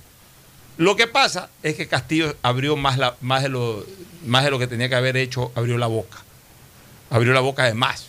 Se puso a hablar tonterías. Mantuvo una política demasiado radicalizada, un discurso demasiado radicalizado en segunda vuelta. Y eso hizo que su nivel de reacción, de rechazo, eh, aumente tan considerablemente que terminó ganando con las completas las elecciones. Los resultados de la primera vuelta del Perú te demostraron que no había, yo creo que era un- una protesta, no había conformidad con ningún candidato y eso llevó a una dispersión de votos ahí que, dio como resultado que lleguen a las finales dos candidatos que les dio a los peruanos escoger eh, o a darse contra la pared por quién voto, ¿no? ¿Algún análisis sobre las elecciones en Perú, Gustavo? Creo que la situación de la distorsión entre la urbanidad y la ruralidad que existe en el Perú marca esta elección. Este es un modelo exitoso, pero que no alcanza a ser exitoso para todos los peruanos.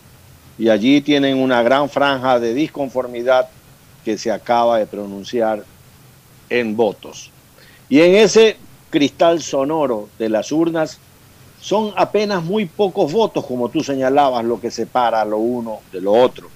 Y el Congreso totalmente atomizado.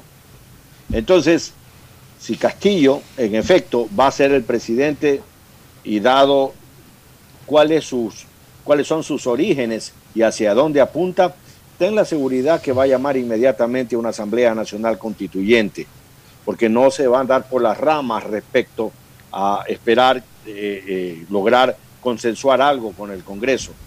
Él va a llamar a una Asamblea Nacional Constituyente muy rápidamente y va pues a golpear algunos temas del statu quo y vamos a ver cómo se va impregnando ahora sí en esa Asamblea Nacional Constituyente el socialismo del siglo XXI en el Perú. Bueno, él va a llevar el formato ya ampliamente conocido del chavismo y del socialismo del siglo XXI. Más pero- radical. ¿eh? Sí, pero Muy yo, radical. pero yo veo que el escenario peruano no, no, es- no lo va a permitir fácilmente. A pesar de todo, a pesar de la, de la mala imagen como todos los congresos del mundo y especialmente los latinoamericanos tienen muy mala imagen, políticamente hablando el Congreso peruano es fuerte. Fuerte, bien fuerte. Mira que destituyó a un presidente como Vizcarra que tenía mucha popularidad. Y salió la gente a las calles y se quedó afuera Vizcarra. Y nombraron otro gallo ahí que era del mismo Congreso y renunció ese gallo a las 24 horas y nombraron al actual. Eh, en ese sentido, yo no veo que, que- que la vaya a tener fácil este señor. Este, y por el contrario, en un país tan inestable como es Perú desde el punto de vista político, no te sorprenda, si no, si no pudo terminar Kuczynski, que era un hombre eh, bien preparado, un hombre con experiencia, un hombre bien visto eh, en el Perú, no pudo, apenas duró un año y pico. Vizcarra, que de todas maneras era- tenía otro talante totalmente distinto al de este sujeto que acaba de ganar la, la presidencia del Perú, eh, también se, fue al año, al año y pico. Yo te digo que yo no lo veo a este Castillo que al menos si va en la línea de aplicar estas recetas socialistas del siglo XXI, llega, llega con las completas. Yo no lo veo a Castillo un tipo que sea capaz, por ejemplo, en las primeras semanas, de tomar decisiones que le permitan ganar la popularidad que hoy tiene Lazo en el Ecuador. Lazo también gana con un 52%. Bueno, gana de todas maneras, al sacar 52 versus 48 ya es un resultado más amplio. Pero mira, Lazo se mueve. En el Ecuador también hay un poco más de tolerancia, este, un poquito más de expectativa. Eh, Lazo ha hecho 4, 5, 6 decisiones, o ha tomado 4, 5, 6 decisiones positivas y ahorita goza de una aceptación de un 70 y pico por ciento. Yo no veo que Castillo eh, pueda gozar de aquello. Castillo llegará con lo que sacó para ganar las elecciones. Y a partir de ahí, si comienza a tomar estas decisiones radicalizadas, es más, Castillo. Lo más probable es que comience a desinflarse rápidamente. Más, mucha gente que votó por Castillo no es que lo ve con buenos ojos a Castillo. Votó por no darle voto a Keiko, no también detestan a los, a los Fujimori, Fujimori padre y Fujimori hijo, porque todos están metidos en política. Bajo esas consideraciones, yo no veo bien la situación de Perú, pero no les deseo el mal. Como no les deseo el mal, tampoco quiero que les pase nada mal, por supuesto. Pero no es culpa nuestra que hayan votado de esa manera. Y nosotros sí tenemos un beneficio. Y sí podemos dar una interpretación subliminal de ese beneficio. De que Perú, que es un país que durante los últimos años ha generado muy buena inversión extranjera, porque sus gobiernos pasados, con todos los problemas políticos, han dado confianza desde el punto de vista eh, administrativo, de políticas favorables a la inversión, de respeto a la economía social de mercado y de alguna u otra manera respeto a la seguridad jurídica, y por la capacidad de consumo que tiene el pueblo peruano, por el tamaño del Perú, el tamaño demográfico incluso del Perú, eh, muchas empresas extranjeras importantes fueron, invirtieron en Perú, inclusive empresas ecuatorianas que se fueron corriendo del socialismo del siglo XXI. Fueron e invirtieron en el Perú, especialmente a partir del gobierno de Alan García, del segundo gobierno de Alan García. Pero con todo esto que ha pasado en Perú y con el cambio de gobierno en Ecuador, con los nuevos aires que se pueden comenzar ya a respirar en poco tiempo más en el Ecuador, termina siendo una suerte de invitación para que esa gente que ahora va a estar preocupada con sus inversiones en el Perú, miren un poquito al norte y se nos vengan para acá. Inversiones extranjeras y dentro de esas inversiones extranjeras, las mismas inversiones ecuatorianas que se fueron al Perú y que pueden pensar en, regresar en, en, corto tiempo. Si a nosotros nos hace falta eso, que se invierta más en el Ecuador, de propios y extraños. Mala suerte, nosotros no le hemos puesto ese presidente al Perú, ellos mismos lo pusieron, pero si, si ese presidente genera desconfianza, pues no nos queda otra cosa que trabajar en el sentido de atraerlos. Y no es que estamos siendo malos vecinos, sino que simple y llanamente, si ellos mismos se, han puesto la soga al cuello, pues, ¿qué culpa tenemos nosotros? Nosotros no se la vamos a apretar, pero nosotros sí podemos sacar provecho de las desaventuras políticas que hoy están pasando en Perú, mi querido sí. Floma. Sí, así es, o sea, realmente Ecuador tiene que aprovechar las oportunidades que se le dan, como te digo, en este, en este Latinoamérica actual. Si miras hacia Chile, si miras hacia Perú, si miras lo que está sucediendo actualmente en Colombia, que todavía no sabemos cuál va a ser el resultado final, pero ahí está. Somos una isla ahorita en eh, para los inversionistas. Están, si quieren mirar a América Latina como un punto de inversión, están apuntando al Ecuador. Y yo creo que Ecuador tiene que aprovechar eso. Gustavo. Sí, hay que derogar el impuesto a la salida de divisas, que es un impuesto a la entrada de dinero, un 5%, de, por más que pues pasen las cosas que pasen en el Perú. La gente va a buscar otros lugares más seguros donde no haya esta enorme carga tributaria que tiene el Ecuador. Y en ese sentido es que tenemos que prepararnos y eso efectivamente será hacernos un país atractivo a las inversiones. Por otro lado, ya en el campo nacional, el presidente Lazo parecería estar en un escenario eh, propicio para él, en su papayal, como se diría eh, popularmente, en el sentido de que está en fases de negociación. ¿Qué es lo que él ha hecho toda su vida? conversar, consensuar, negociar, en este caso negociaciones políticas hablo, con transportistas el día de ayer y el día de hoy con el movimiento Pachacuti y el movimiento y, el, y la CONAI en general, que habían advertido con un paro para esta semana que parece que definitivamente va a quedar desactivado. El día de ayer el presidente Lazo se reunió con los dirigentes de la transportación y ha logrado aplacar, al menos por unos días, nuevos intentos de paralización. A ese diálogo han ido también la presidenta de la Asamblea Nacional, Guadalupe Llori, y han ido los ministros de Gobierno, César Monge, de Energía, Juan Carlos Bermeo, y el ministro Marcelo Cabrera, que es de Transporte y Obras Públicas. Los integrantes del gremio llegaron con una batería de pedidos. El, ministro Cabrera mencionó el más sensible, que el precio de los combustibles no se siga incrementando mientras se establezca un mecanismo de focalización. Los transportistas también piden que el gobierno intervenga en la reprogramación de las deudas adquiridas con el sistema financiero y que han sufrido demoras en el pago producto de la pandemia y las medidas restrictivas que llevan más de un año de aplicación. Napoleón Cabrera de la Federación de Transporte Liviano del Ecuador también informó que se pidió al presidente Lazo que incluya como sector prioritario de vacunación a los conductores profesionales. Y yo creo que el presidente Lazo en buena parte va a apoyarlos en estas solicitudes, pero de esa manera ya desactiva una bomba. De esa manera ya eh, soluciona un problema que era inminente, un paro de transportistas. Y, bueno, o sea, al final de cuentas, él tiene en este momento la oportunidad de comenzar a ejercer liderazgo. Porque el liderazgo de un presidente de la República tiene que darse en base a encabezar las conversaciones con los diferentes estamentos de la sociedad que están en conflicto. Enfrentarlos en primer lugar y llegar a acuerdos puntuales a través del diálogo. Y, por lo menos con los transportistas ya están marcando una pauta lazo, que hoy se extiende con la reunión que va a tener con eh, el movimiento Pachacuti y con eh, la CONAIE. Eh, en el caso del movimiento Pachacuti, este, ha dicho Rafael Lucero, que es el coordinador de Pachacuti, que no quieren obstaculizar la administración del presidente que existen puntos de coincidencia, como por ejemplo eliminar el impuesto al 2% de los capitales de microempresarios y que ojalá eso se ejecute, libre ingreso a las universidades, eh, pero que asimismo también tienen algunos, algunos puntos en donde no se coincide. Por ejemplo, la venta del Banco del Pacífico, dice la dirigencia de Pachacute, que es un tema a debatir. Asimismo, el tema de las concesiones. Bueno, ya eso se sabía de que bajo esas consideraciones Pachacute tiene sus sus eh, puntos muy claros, ancestrales, ideológicos, y, el presidente ha hablado de otra cosa. Entonces van a tener que llegar, van a tener que conversar y en algún momento va a tener que primar algo. Pero, pero está bien que se comience con la conversación. El tema más delicado es el de las concesiones mineras.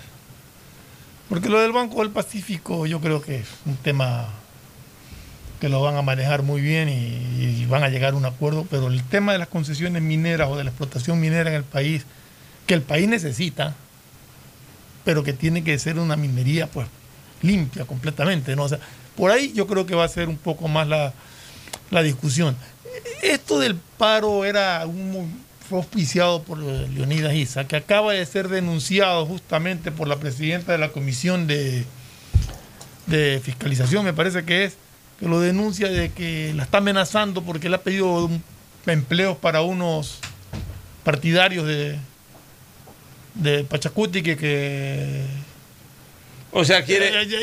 exacto. Quiere enrolar al personal que lo va a ayudar a hacer relajo. Eh, exactamente. así, hablando claramente. O sea, quiere, como no los va a poder mantener a todos estos que lo van a estar ayudando a hacer relajo, a, mantenerlo activo como precandidato a la presidencia de la República. Entonces necesita darles un sueldo y por eso está pidiendo empleos en la Asamblea. Pero, pero mira, justamente esta reunión que, que se va a realizar mañana, entre dirigentes de Pachacuti, los movimientos indígenas, especialmente la CONAICE, no la CONAICE, sino la CONAICE. Esa es de la costa, creo, ¿no? Me parece que sí. Este, pero básicamente va a estar el, coordinador de Pachacuti. De alguna u otra manera desactiva cualquier acción del, del dirigente Leonidas Giza, porque lo encasilla. O sea, ya no es como, como originalmente se, pensaba una manifestación indígena. Es una manifestación de ISA, no una manifestación indígena. Es una manifestación de ISA. ISA tendrá mil personas, 500 personas, 400 personas que lo acompañen en Cotopaxi, que de Cotopaxi vayan a Tumuragua o intenten llegar a Quito.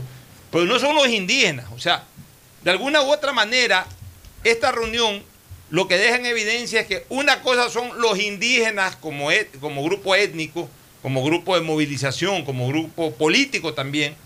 Eh, una cosa son los indígenas y otra cosa es que un dirigente de ese sector indígena tome una iniciativa que además a claras luces evidencia el anticipo ya de una participación electoral, ya mostrarse como un líder de oposición de cara a una campaña electoral que todavía faltan tres años y pico para que comience a, desarrollarse.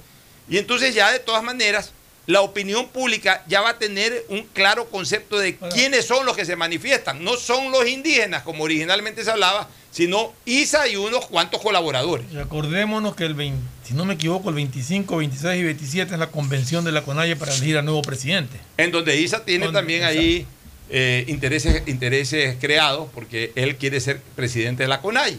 Entonces, ISA lo que en este momento está es agitando internamente agitando internamente de cara a la elección de la CONAIE y agitando externamente para dejarse ver como un líder opositor. Punto. Pero es ISA, no los indígenas.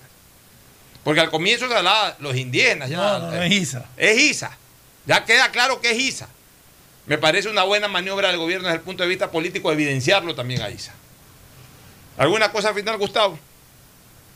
No, sí, hablar siempre es importante. Hablar es el primer paso para posibles arreglos y los gobiernos tienen que hablar, eso sin lugar a dudas. Eh, el señor Isaf tiene sus intereses propios en lo que va a pasar en la CONAIE en los próximos días. Es decir, acá ninguno está representando realmente el sentimiento de las clases más desposeídas del Ecuador, porque en esas clases está el sector indígena, ese 7% de ecuatorianos. Eh, el señor Isa tiene su propio plan de vuelo y en ese sentido se va a mover y va a hacer las cosas que él crea pertinentes para lograrlas. A mí me parece que el gobierno está haciendo bien los temas en cuanto a hablar y los problemas no dejarlos que prosperen, sino acortar las distancias mediante el diálogo, el diálogo directo. Nos vamos a la pausa, retornamos con el segmento deportivo. Auspician este programa. Aceites y lubricantes Gulf, el aceite de mayor tecnología en el mercado. Acaricia el motor de tu vehículo para que funcione como un verdadero Fórmula 1 con aceites y lubricantes Gulf. ¿Quieres estudiar, tener flexibilidad horaria y escoger tu futuro?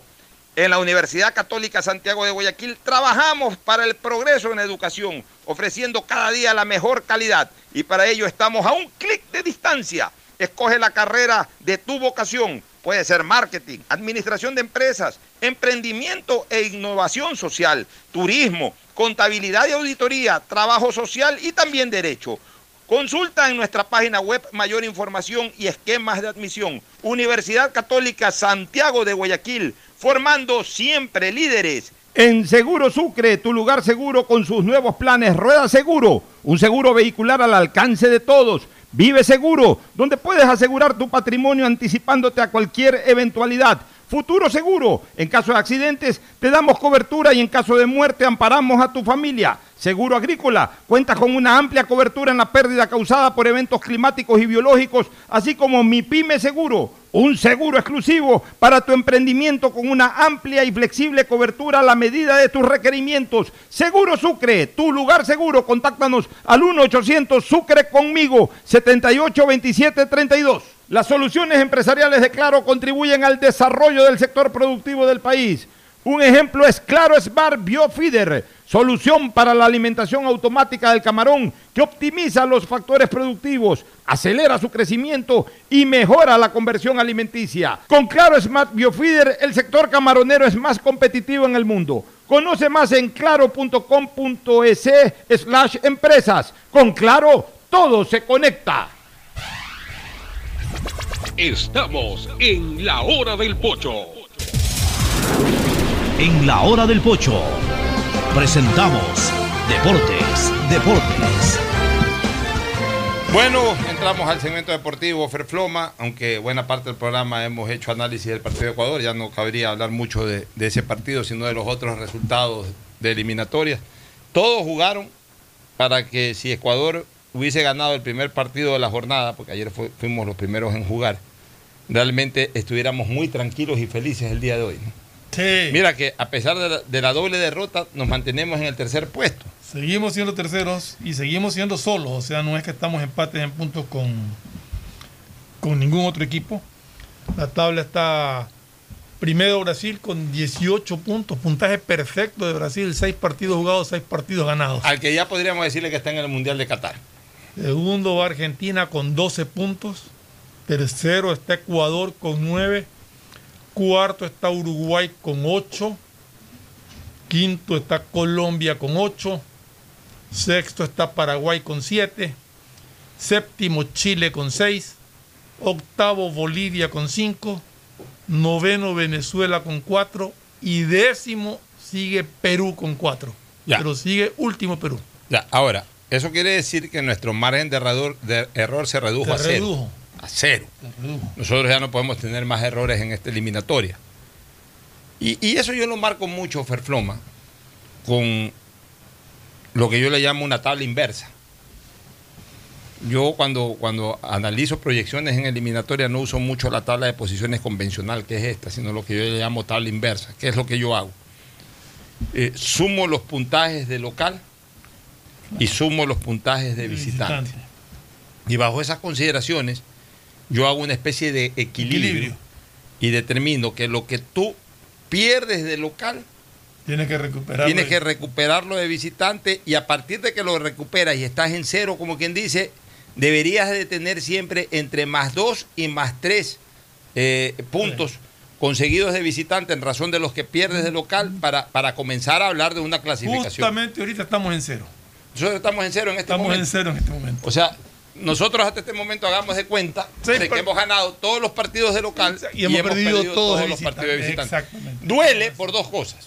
Duele porque primero nos quita tres puntos, de alguna manera nos quita esa ventaja de tres puntos logrados de visitante en un lugar no fácil de ganar como es Bolivia. Y al mismo tiempo duele más haber perdido esos tres puntos en Ecuador ante el colista, pues, y ante un, ante un rival que en el presupuesto estaba para ganarse. Y duele porque los resultados jugaron a favor de Ecuador. Y duele porque los resultados jugaron a favor de Ecuador. Ahora, beneficios, entre comillas, de, de la, de esto, es que no le cedimos puntos a un rival directo aparentemente, sino al colista de la eliminatoria. Que sí lo revivimos, pero que en Pero todo caso está en cuatro puntos. eh, está- está, está más sigue- abajo. Sigue en- estando último. más abajo en la línea de pelea. Exacto, sigue estando último. O sea, Lo- lo pues, eh, ¿Qué más? Que serían, si tú miras en las posiciones cuando nos toca la revancha, podrían ser recuperables en, ese, en el territorio peruano. Podrían ser puntos recuperables. Deberíamos, por lo Deberíamos, menos, por, por eso te digo. tratar de ganar, uno, eh, ganar, ganar. Esa es la otra.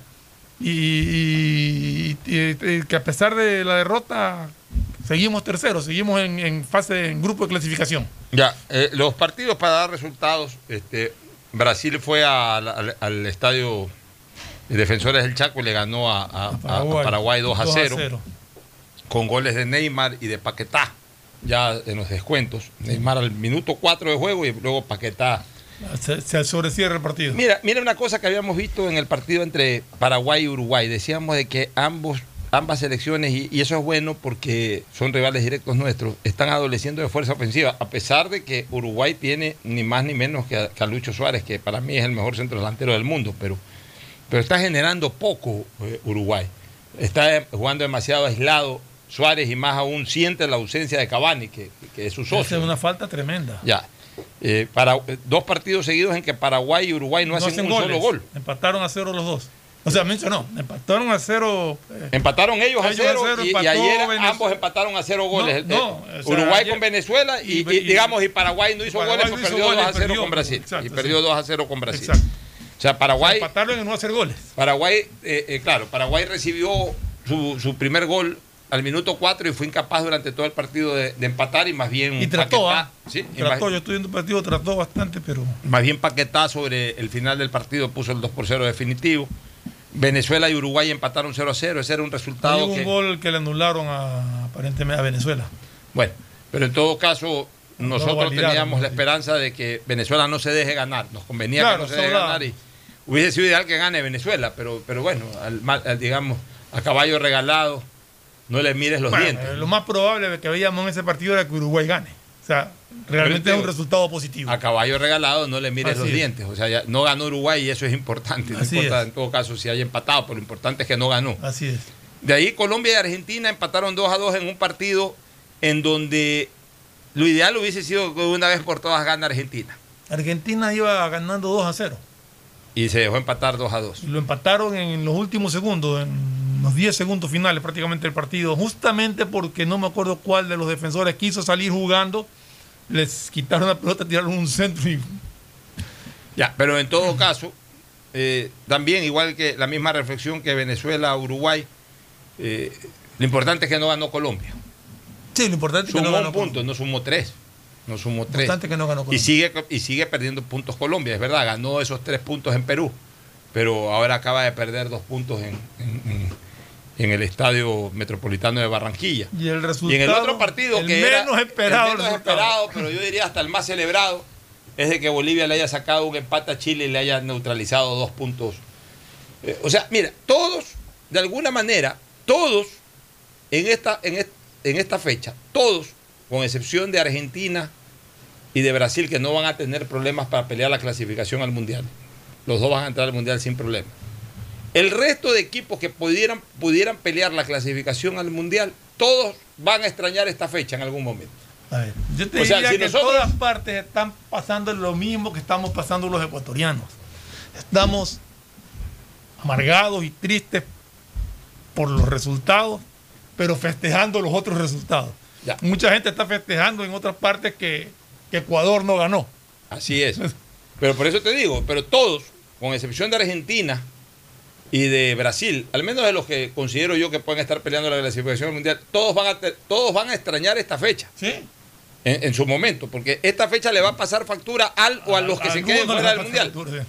O sea, si nosotros nos quedamos fuera del mundial de una vez, digo, Esta es la factura que, eh, que nos va a costar el mundial. E- Esos tres puntos con Perú. Ahí vamos a decir Lo nosotros. mismo le va a pasar a Paraguay. Nos quedamos por dos puntos. Miramos para atrás, los que perdimos contra Perú en Quito. Lo mismo le va a pasar a Colombia. Colombia, Colombia no le va, no le va, no va a presentar la factura de la derrota 6 a 0 con Ecuador, porque al final de cuentas perdió en Quito y, y en un momento determinado, salvo que sea por gol diferencia, da lo mismo perder 1 a 0 que 6 a 0. Colombia va a decir esos dos puntos que perdimos con los argentinos. O sea, si se queda por gol diferencia, Ya. ahí sí le va a doler. Ya. Los uruguayos, si se queda Uruguay, si se queda Uruguay del, del mundial, va a decir esos dos puntos que no le esos dos puntos que se nos quedaron en, En Venezuela, Venezuela, claro. en donde apenas con un empate. Ya, Ah, claro. ya.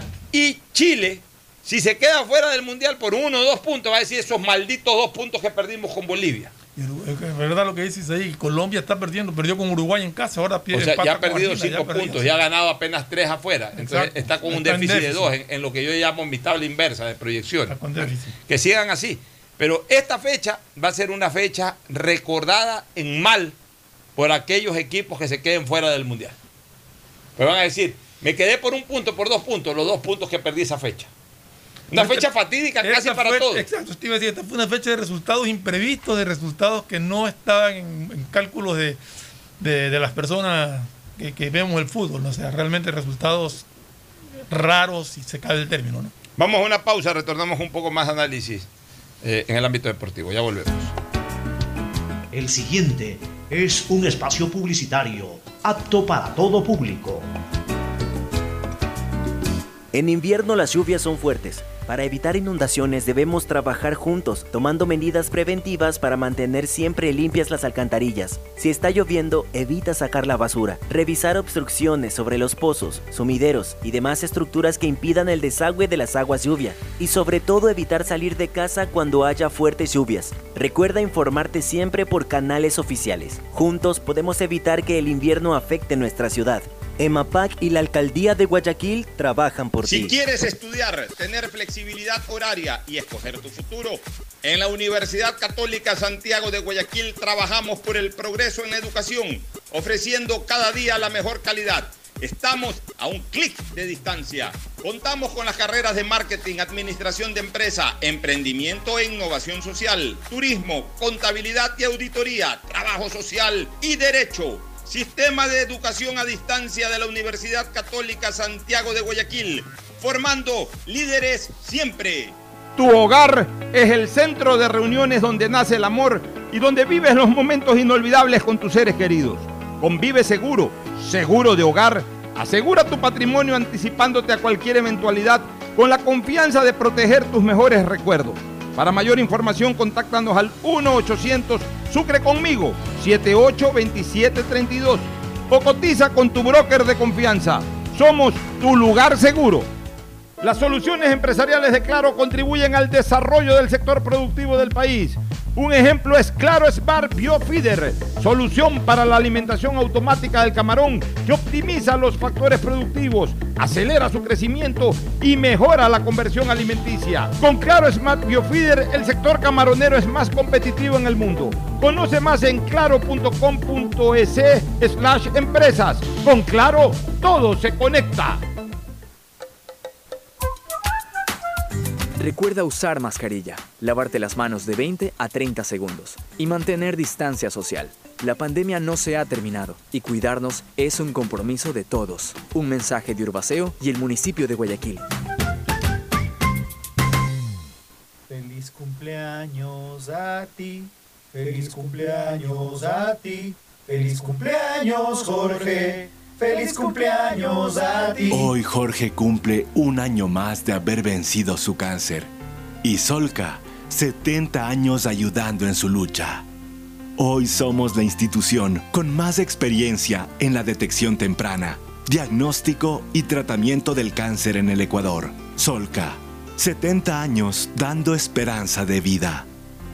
En invierno las lluvias son fuertes. Para evitar inundaciones debemos trabajar juntos, tomando medidas preventivas para mantener siempre limpias las alcantarillas. Si está lloviendo, evita sacar la basura. Revisar obstrucciones sobre los pozos, sumideros y demás estructuras que impidan el desagüe de las aguas lluvia. Y sobre todo evitar salir de casa cuando haya fuertes lluvias. Recuerda informarte siempre por canales oficiales. Juntos podemos evitar que el invierno afecte nuestra ciudad.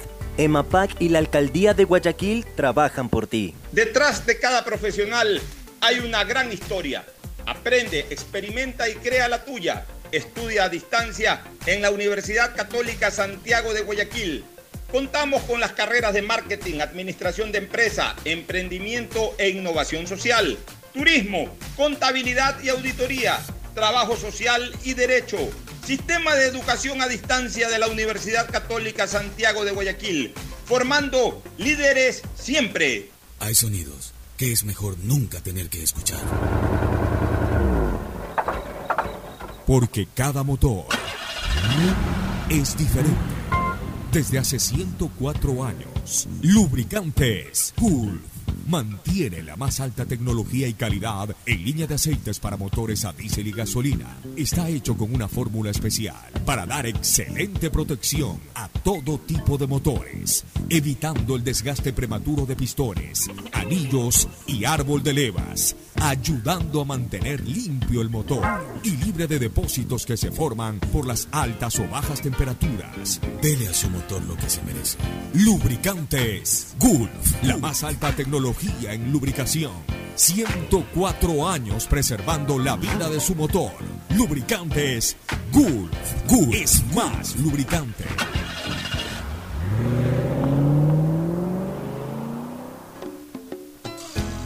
Fin del espacio publicitario. Usted está escuchando un programa de opinión, categoría O, apto para todo público.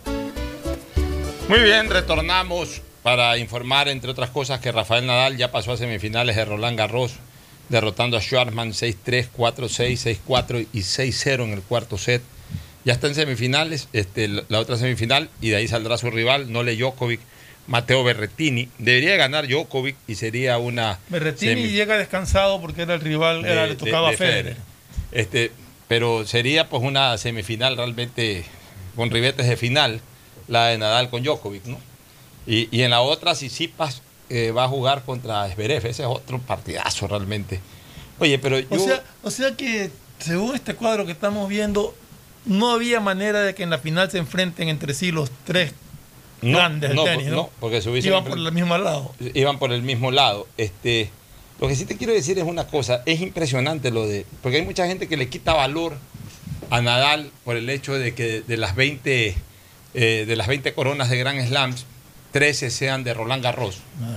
Este, y, y entonces no, que porque 13 son de Roland Garros, pues gana, pues gana una vez Roland Garros. Puedes ganar una vez como Andrés Gómez y es algo fabuloso. Gana 13 veces es complicado. Pero por sobre todas las cosas, Fernando, que este, porque para ganar un Roland Garros tienes que ganar 7 partidos. Y te, te iba a decir una cosa, Pocho, o sea, y lo importante es haber ganado los cuatro Grand Slam. Que lo ha conseguido Federer. Y también lo consiguió Nadal ya, ¿no? Ya, sí, por supuesto. eh, ya, pero, pero mira esto que te voy a decir. Para, para ganar Roland Garros tienes que ganar siete partidos. Ya, este hombre desde el año 1985 que ganó su primer Roland Garros. Mil, espera, espera, 2005, 2005, perdón. sí, desde el sí, te iba a 2005. decir. estoy- estoy hablando de- Ya estábamos Desde hablando el eh, escúchame, desde el año 2005 que ganó su primer Roland Garros, ha perdido solamente dos partidos.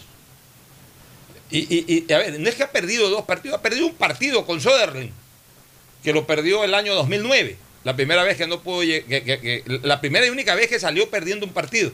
Porque la otra vez que no ganó Roland Garros, que esa la ganó Federer. Perdón, esa la ganó Djokovic. Y la segunda vez, no, el 2009 la ganó Federer.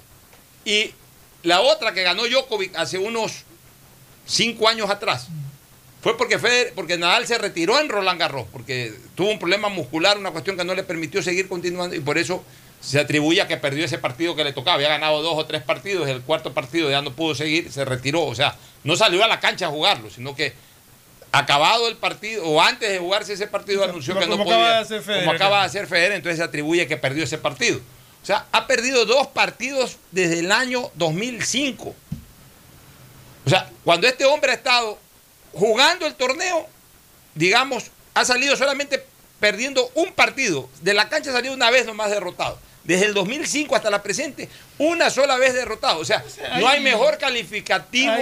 O sea, en Nadal no hay mejor calificativo que el que Roland Garros es el patio de su casa. O sea, ese hombre es dueño y señor de Roland Garros. así, o sea, Federer ha ganado siete Sí, pero- pero- pero- Wimbledon o algo así, siete. Sí, pero no, no, no es comparable Igual, con lo él. mismo era Borg también que ganó no sé cuántas veces. Sí, no, me refiero que hay tenistas que son mucho más adaptables a una superficie. Lo que hace Federer, eh, lo que hace eh, Nadal en arcilla es impresionante. Y sobre todo en Roland Garros, o sea, haber perdido solamente un partido, imagínate, y el otro que lo perdió por no presentación. O sea, es una cosa Sí. extraordinaria. Es de locos. Es una cosa extraordinaria. O sea, ganar todos los partidos que ha disputado con excepción de uno. No y se, sí, pero sí. se- se complicó muchísimas veces, pero lo sacó adelante. Sin embargo, te quiero decir una cosa. Yo lo venía señalando y lo re- reitero una vez más. Tengo la sensación de que no gana este Roland Garros.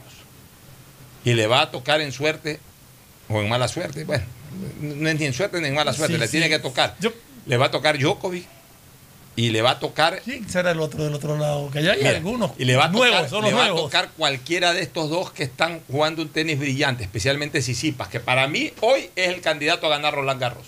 Tsitsipas. Sí, o sea, eh, para mí Sisipas le gana a Zverev y, y- y le puede ganar a, a Nadal si es que Nadal lo pasa. O sea, para mí Sisipas puede ser el un- ganador de Roland un Garros. lindo partido, ¿ah? ¿Cuál? Tsitsipas de Zverev. Va a ser, por supuesto, un partido espectacular. Pero bueno, en todo caso, eh, Nadal ya está en semifinales y está a dos partidos de ganarlos. O sea, ha ganado durante 16 años todos los partidos con excepción de uno. Ahora le quedan dos partidos para romper el, romper el récord que él mismo en este momento comparte con Federer. Y llegar y, y pasar a liderar la tabla de posiciones de, torneos Grand Slams. Le Y ahí tocará sí- jugar con un Djokovic que quiere ponerse ahí. Exactamente. Y ahí sí, si ya llega a los 21 no hay discusión. Ahí sí, con el perdón de todos aquellos que eh, con justa razón son enamorados del estilo de juego de Federer. A mí también me impresiona y me encanta el estilo de Federer, pero el rato que Nadal ya lo supere a, a Federer en Grand Slam pasa a ser el mejor de la historia. O sea, a- en, en- en deportes individuales los títulos son los que mandan. Y el día de mañana sabremos si hay Copa América o no. Eso te iba a decir, este, Fernando, y a los amigos oyentes. Este, la Corte brasileña juzgará este jueves dos recursos que piden la cancelación del accidentado torneo. La verdad es que es una vergüenza esto. Esta Copa América hecha al apuro. eh, o sea, llega el momento. nada sedes al apuro, todo, todo un Ya el momento que las sedes originalmente establecidas por A, B o Z circunstancias dijeron no vamos, ya tenía que haberse suspendido esto realmente. El Pleno de la Corte Suprema de Brasil juzgará a partir de este jueves dos recursos que piden la suspensión de la Copa América cuyo comienzo está previsto para este domingo. Las dos acciones que serán juzgadas piden la suspensión de la Copa América debido a la altísima incidencia de la pandemia del COVID-19 en Brasil y fueron presentadas por el Partido Socialista Brasileño y la Confederación Nacional de Trabajadores Metalúrgicos. Aquí está la mano de, de- de- de Lula. Lula. Lula está que molesta con este tema, ¿no? crearle problemas al presidente. Pero usan al fútbol para esto, lamentablemente. El gigante sudamericano roza ya los 475 mil muertos por el coronavirus. Los futbolistas brasileños tras el partido de las eliminatorias contra Paraguay ayer lanzaron un mensaje en contra del torneo. Estamos en contra de la organización de la Copa América, pero nunca diremos no a la selección brasileña. Pero dicen de frente que no quieren. Entonces, A ver, dice, dice que no están de acuerdo, pero que sí jugarían. Así es. Corrigieron, al comienzo se pensaba que no, que no iban a jugar, pero después Bueno, dijeron que pero, sí jugaban. pero a desgano, como Ah, se sí, dice. claro. o sea, vaya. Según informó este martes el tribunal, el juicio se desarrollará de forma virtual y los 11 miembros de la Corte tendrán un plazo de 24 horas para pronunciarse en plataformas digitales, o sea, votan 11 jueces ahí.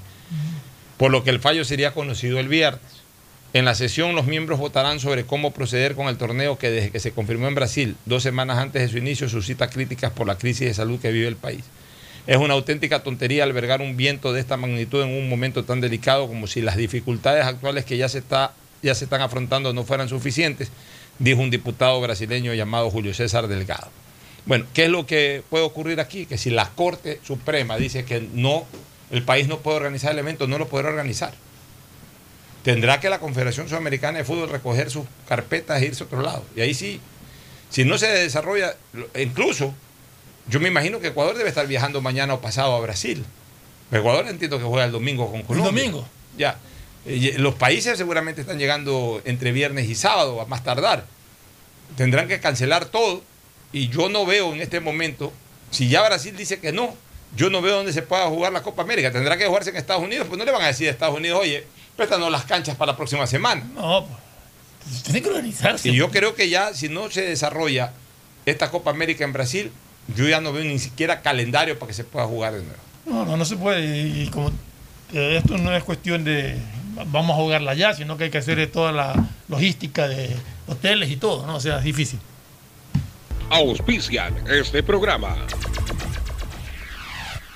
Aceites y lubricantes Gulf, el aceite de mayor tecnología en el mercado. Acaricia el motor de tu vehículo para que funcione como un verdadero Fórmula 1 con aceites y lubricantes Gulf. ¿Quieres estudiar, tener flexibilidad horaria y escoger tu futuro? En la Universidad Católica Santiago de Guayaquil trabajamos para el progreso en educación, ofreciendo cada día la mejor calidad y para ello estamos a un clic de distancia.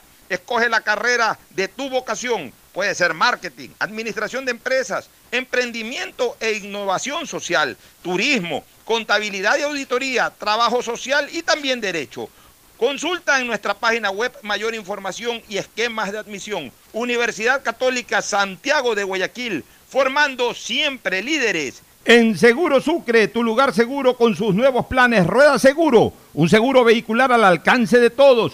Vive Seguro, donde puedes asegurar tu patrimonio anticipándote a cualquier eventualidad. Futuro Seguro, en caso de accidentes te damos cobertura y en caso de muerte amparamos a tu familia. Seguro Agrícola cuenta con una amplia cobertura en la pérdida causada por eventos climáticos y biológicos, así como Mi Pyme Seguro, un seguro exclusivo para tu emprendimiento con una amplia y flexible cobertura a la medida de tus requerimientos. Seguro Sucre, tu lugar seguro. Contáctanos al 1-800 Sucre conmigo, 782732. Las soluciones empresariales de Claro contribuyen al desarrollo del sector productivo del país. Un ejemplo es Claro Smart Biofeeder, solución para la alimentación automática del camarón que optimiza los factores productivos, acelera su crecimiento y mejora la conversión alimenticia. Con Claro Smart Biofeeder, el sector camaronero es más competitivo en el mundo. Conoce más en claro.com.es slash empresas. Con Claro, todo se conecta. Estamos en la hora del pocho. Gracias por su sintonía. Este programa fue auspiciado por Aceites y Lubricantes Gulf, el aceite de mayor tecnología en el mercado. Universidad Católica Santiago de Guayaquil y su plan de educación a distancia, formando siempre líderes. Seguro Sucre, tu lugar seguro con sus nuevos planes. Rueda seguro para tu carro, vive seguro para tu casa, mi pyme seguro para tu emprendimiento, seguro agrícola para tu producción en el campo y futuro seguro para velar por el futuro de tu familia. Claro Empresas y Claro Smart Biofeeder, un servicio de alimentación automatizada que contribuye a la productividad y desarrollo del sector camaronero del Ecuador. Con Claro, todo se conecta.